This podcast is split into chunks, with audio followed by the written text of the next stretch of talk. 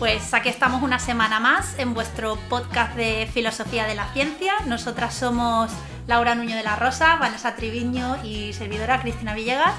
Estamos en el estudio, hemos vuelto al estudio de, Dofa Radio, aquí tenemos a, Enrique con nosotros.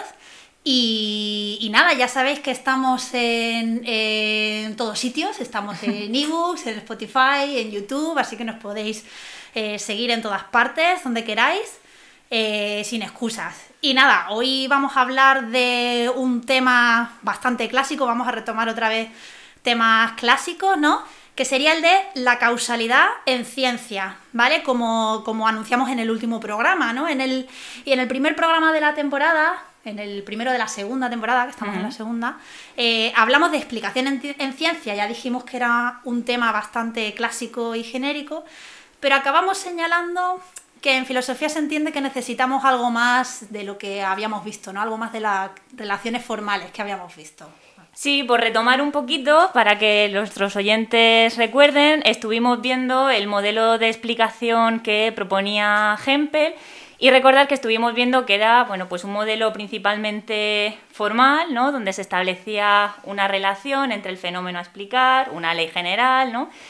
y eh, estuvimos viendo ¿no? qué problemas tenía eso. Y acabamos concluyendo algo que es, bueno, para mí es maravilloso, que es la necesidad de la metafísica, ¿no? Tenemos, parece que a la hora de explicar no nos vale la mera formalización, la mera formalidad, sino que eh, parece que tenemos que recurrir a algo más metafísico, es decir, que tenemos que comprometernos con algo que haya en el mundo que sea eh, lo, que esté, lo que esté explicando, ¿no? Y bueno, por recordar un poquito algunos de los problemas, yo creo que uno que ilustra muy bien bueno, pues la problemática de la que hablábamos con la explicación es el caso de las explicaciones inductivo-estadísticas y el ejemplo de, Juan, ¿no? Que, que, era este chavalín que toma la píldora.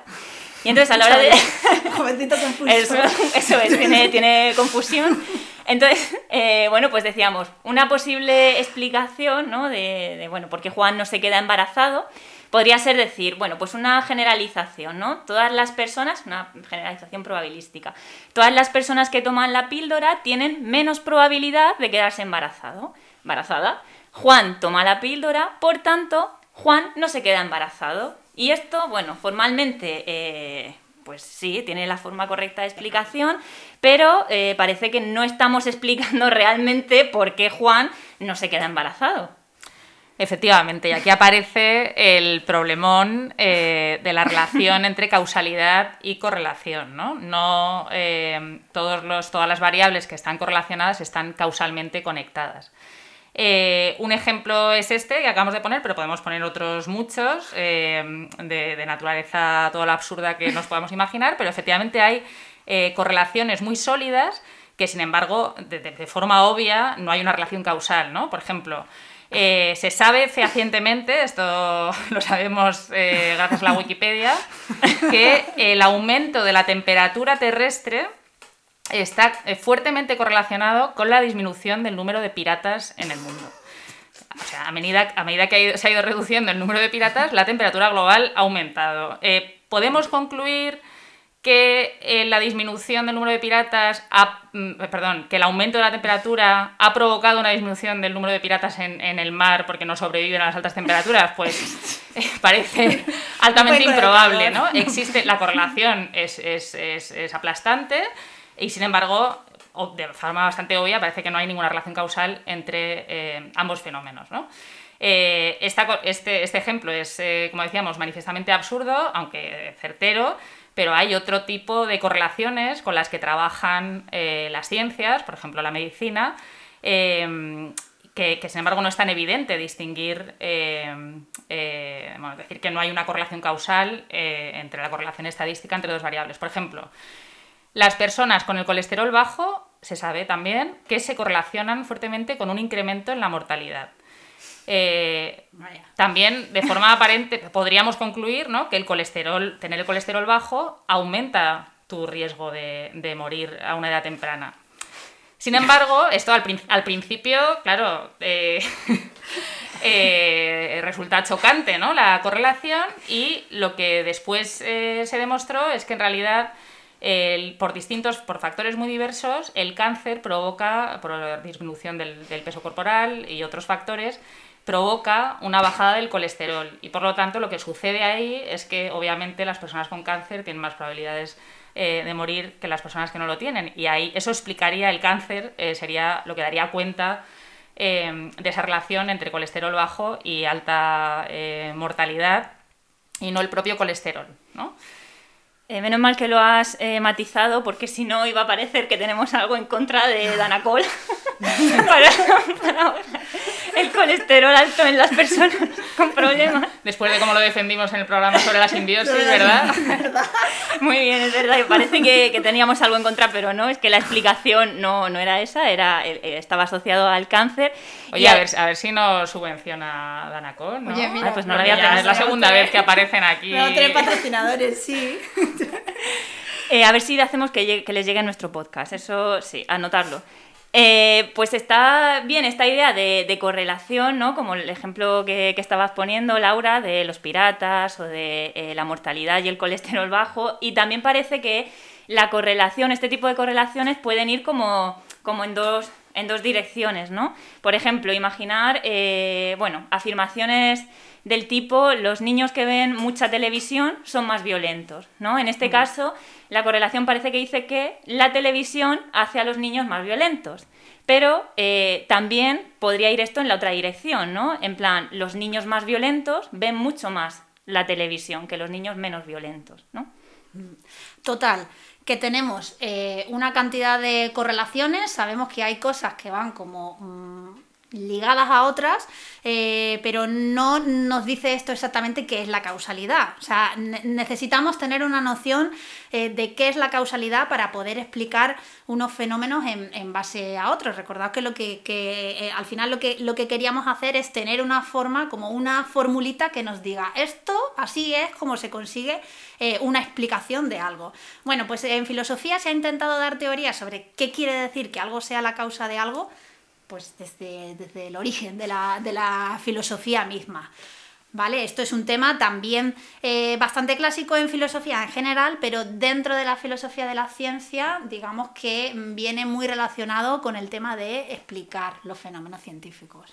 Como siempre nos gusta recomendaros alguna lectura eh, introductoria a los temas que tratamos en el podcast, introductoria, pero donde podáis profundizar más ¿no? de lo que podemos profundizar aquí en esta media horita. Pues si os interesa profundizar, en esta ocasión os vamos a, recomendar la entrada enciclopédica sobre causalidad, que se titula precisamente Causalidad en la ciencia, y tenéis, que tenéis disponible la Enciclopedia de la Sociedad Española de la Filosofía Analítica, la SEFA, eh, y están todos online, libremente disponibles. Y, bueno, pues eso, si os descargáis ahí el artículo, ahora vamos a tratar, de hecho, una de las secciones, ¿no? Una parte de una de las secciones de ese artículo y esperamos dedicar otro podcast eh, a continuar eh, con este debate. Pues sí, y, empezamos un poco por donde empieza este artículo, que es presentando lo que se entiende como eh, el debate que inaugura la discusión sobre las causas dentro de la filosofía de la ciencia, eh, que, empezó dentro de la corriente empirista. Y ahora, aquí, los que hayáis hecho filosofía en bachillerato eh, y, os, hayáis preparado para, la selectividad y tal, os sonará esto del empirismo y os, os sonará David Hume. Bueno, Gris, pero no adelantemos que luego eh, damos por supuestas muchas cosas que a lo mejor no lo son tanto. Entonces, bueno, para recordar simplemente a nuestros oyentes, el empirismo sería una corriente filosófica que considera que, eh, bueno, pues lo que hay es lo que se puede percibir a través de los sentidos, ¿no? Todo lo que percibo a través de los sentidos es, bueno, pues doy cuenta del mundo, de lo que hay en el mundo a través de lo que puedo percibir. En ese sentido, para un, para un empirista, ¿no? Cuando hablamos de causa, la causa tendría que ser algo que yo pudiera percibir a través de los sentidos, ¿no? Algo que está en el mundo y que lo percibo a través de los sentidos. Y aquí te voy a hacer una pregunta que a ver cómo me respondes y es, ¿quién ha visto alguna vez una causa? O sea, hemos podido percibir causas. Bueno, visto, a o quién, ha, los- o quién la ha olido, ¿Quién la ha tocado. Eso es, a través de los sentidos. Porque yo tengo muy claro que los espíritus y los yetis sí. ¿Vale? Porque la gente los ha visto, hay testimonios, ¿no? Eh, siempre digo lo mismo, pero Cuarto Milenio y el canal Historia están repletos. Pero cuando hay un testimonio de causas percibidas por personas, ¿vale? Porque a mí no hay nada que me suene más extraño que percibir una causa. Vale, tenemos que decir a Iker Jiménez que dedique un capítulo Sí, es que- a, a esto. a la percepción de las causas. Sí, ah, eso también- Testimonio. Bueno, a ver, esto realmente era un problema para los empiristas y de hecho ellos inauguran la discusión precisamente porque quieren deshacerse de, de las causas, quieren eh, acabar con el concepto de causa totalmente porque les parece un concepto metafísico, de esos de los que te gustan a ti, Vane, pero a los empiristas no les gusta nada. Entonces, eh, Ellos se lo pierden. Pues sí, ellos se, lo, ellos se lo pierden totalmente, ¿no? Pues estos empiristas, ¿no? Empezando por David Hume, eh, eh, precisamente querían hablar solamente de correlaciones. Nos, nos dicen, mira, nuestros sentidos solamente eh, pueden percibir que hay correlación entre las cosas y la causa es algo que nuestra mente pone ahí porque no- no- nos sentimos un poco huerfanitos sin, sin, sin eh, introducir estos conceptos, pero en realidad como no es, no es un concepto empírico, no forma parte de la realidad, eh, la causalidad no es, no, es un concepto científico. Entonces, ¿qué dicen los, em- los empiristas con respecto a la causalidad? Bueno, que podemos hablar de un tipo de correlación concreta, que sería la conjunción constante. Es decir, eh, dos fenómenos, dos variables que siempre, siempre vayan juntas. Y en este caso le llamamos que hay causalidad, pero bueno, porque, por eso, porque, eh, porque necesitamos el, el- concepto, pero no porque tengamos eh, conocimiento empírico, o sea, por los sentidos de la causa, sino de esa conjunción que es constante. Por ejemplo, siempre que calentamos agua a 100 grados, hierve. Vale, pues si esta, esta conjunción es constante, cada vez que alguien pone el agua a 100 grados empieza a hervir, entonces en este caso, y solo en este caso, dicen los empiristas, bueno, venga, te dejo hablar de causas ahí.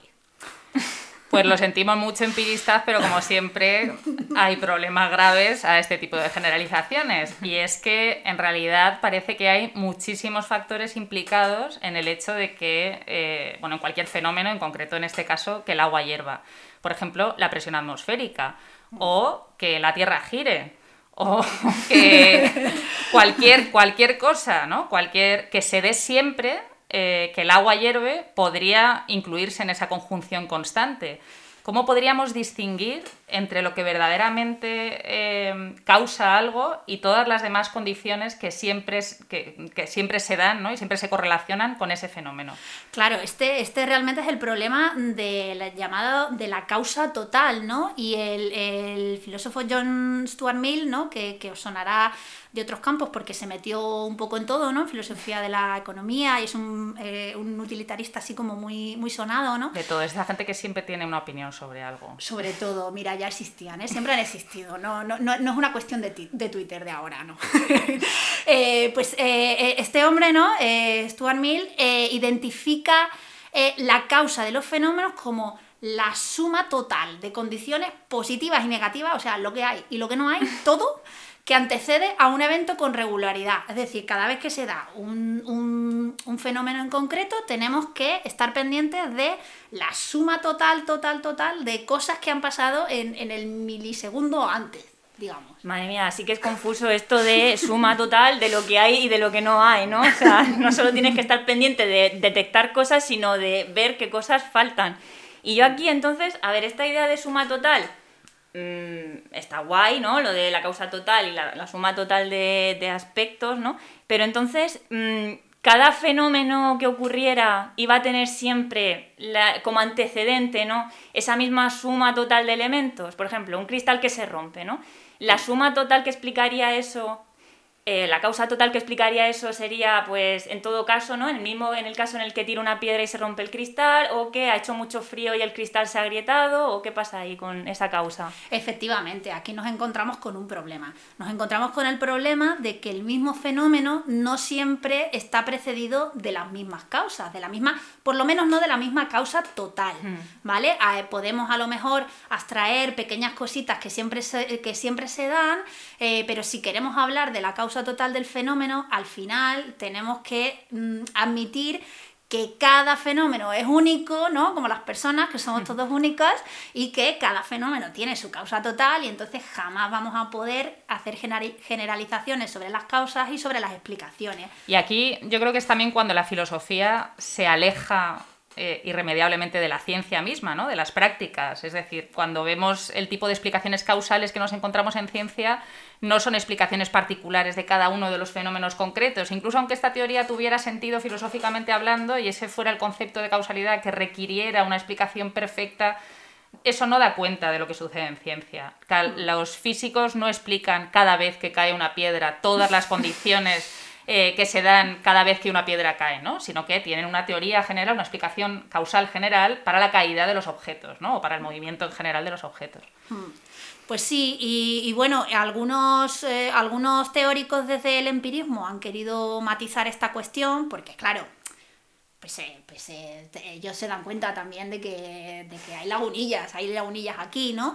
Eh, y entonces han querido introducir matices, por ejemplo, está el caso de Maki, que habla de que podemos hablar de que, bueno, la causa de un fenómeno en realidad es un conjunto de mm, condiciones que, mm, que cada una de ellas, pues no es necesario que se den todas cada vez que ocurre el fenómeno, pero por lo menos alguna de ellas tiene que darse. ¿Vale? Y aquí se introduce la eh, distinción entre condiciones suficientes y condiciones necesarias.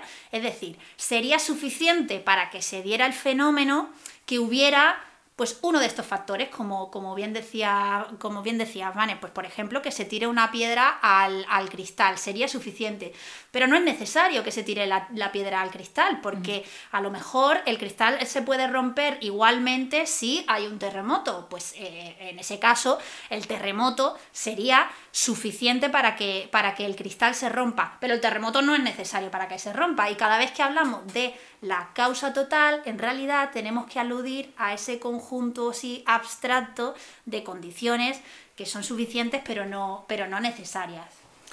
Pero de nuevo, lo sentimos mucho, Maki, pero tu respuesta es insuficiente. La teoría regularista tiene muchos problemas. Hoy nos vamos a centrar en dos, eh, antes de cerrar, ¿no? Para avanzar lo que seguiremos contando en otro podcast. Y es que uno de los grandes problemas de la teoría regularista es que no puede dar cuenta adecuadamente de correlaciones eh, no causales. Por ejemplo, eh, este nos ha encantado de la Wikipedia también. El artículo en inglés sobre que se titula, la entrada de la Wikipedia se titula la correlación no es indicativa de causalidad. Le recomendamos. Lo recomendamos también. Y es el siguiente ejemplo. Eh, la siguiente correlación también eh, eh, fortísima, ¿no? Y es que dormir con zapatos está altamente correlacionado con levantarse al día siguiente con dolor de cabeza. Y aquí eh, pensar, los zapatos te aprietan, te da dolor de cabeza, ¿no? Te, Yo estaba pensando en una excusa que ya tienes si no quieres ir al día siguiente al trabajo y pues duerme con zapatos y así es verdad que te duele la cabeza. Exacto, pero el problema, el problema es que aquí un, un gran equipo eh, interdisciplinar de científicos y científicas ha estudiado, la dedicado mucho tiempo a estudiar esta correlación y han descubierto que en realidad existe una causa tercera, no, sí, que da cuenta tanto, tanto de dormir con zapatos como de levantarse con dolor de cabeza. A ver si adivináis qué puede ser. ¿Cuál es la causa que hay detrás de eso? Bueno, la variable eh, causal que explica tanto que te acuestes con zapatos como que te levantes con dolor de cabeza. La pregunta es difícil. No, se me ocurre nada. Teniendo en cuenta que han hecho un estudio científicos profesionales, no me lo preguntas de repente. Pues es que te has pillado un pedo la noche anterior que flipas. O sea, la, la, causa es que te has emborrachado. No me lo habría imaginado entonces, claro, te has acostado con zapatos y con todo lo que llevabas puesto. No me lo esperaba. Y te has levantado con una migraña. Imposible. ¿Has refutado bien eso? O sea, es decir, es decir, que por mucho que tengamos conjunciones constantes, tampoco tenemos por qué ver ahí causalidad, porque podría haber otra causa común. Exacto, Maki. Eh, Maki. Maki, no eres tan Maki, ¿eh? O sea, qué horror, qué malo. No, es buenísimo. Esto lo cortamos en producción. No, eso lo dejas. En fin, que tenemos problemas también. Los empiristas tienen muchos problemas, pero. A mí me gusta por dónde va esto, ¿eh? Sí, sí, porque al final vamos Sí, sí. a volver como siempre a la metafísica. Esto, escuchéis el podcast que escuchéis, nosotros vamos a acabar, acabar avalando- alabando la metafísica porque nos gusta y ya está. Bueno, otro problema que tiene eh, la teoría empirista de la causalidad, por si fuera poco, ¿eh?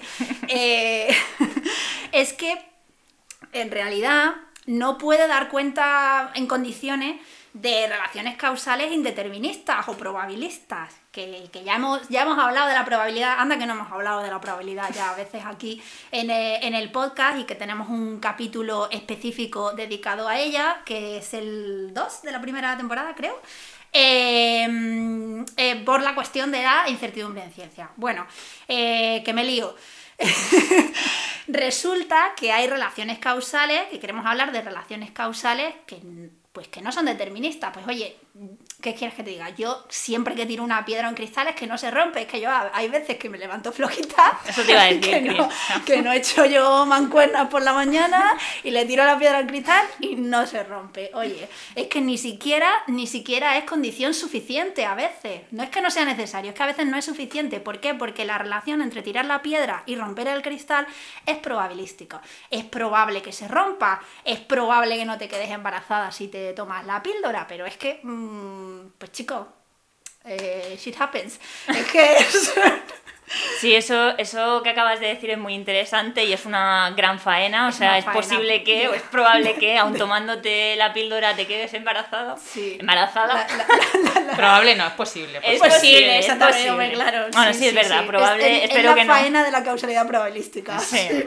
Entonces, pues mira, con si van a venir los antivacunas aquí, no. Y los- Pues precisamente, habiendo explicado ya eso- esos problemas ¿no? que, tiene, que tiene esta teoría y viendo la faena de la posibilidad de quedarse embarazada aún tomando la píldora, vamos a cerrar aquí este, este programa y os dejaremos con la incógnita acerca de la causa eh, en ciencia para hablar de ella en el próximo, en el próximo programa. O, o, o, o- O cuando próximamente, porque sí. Más Próximamente. adelante.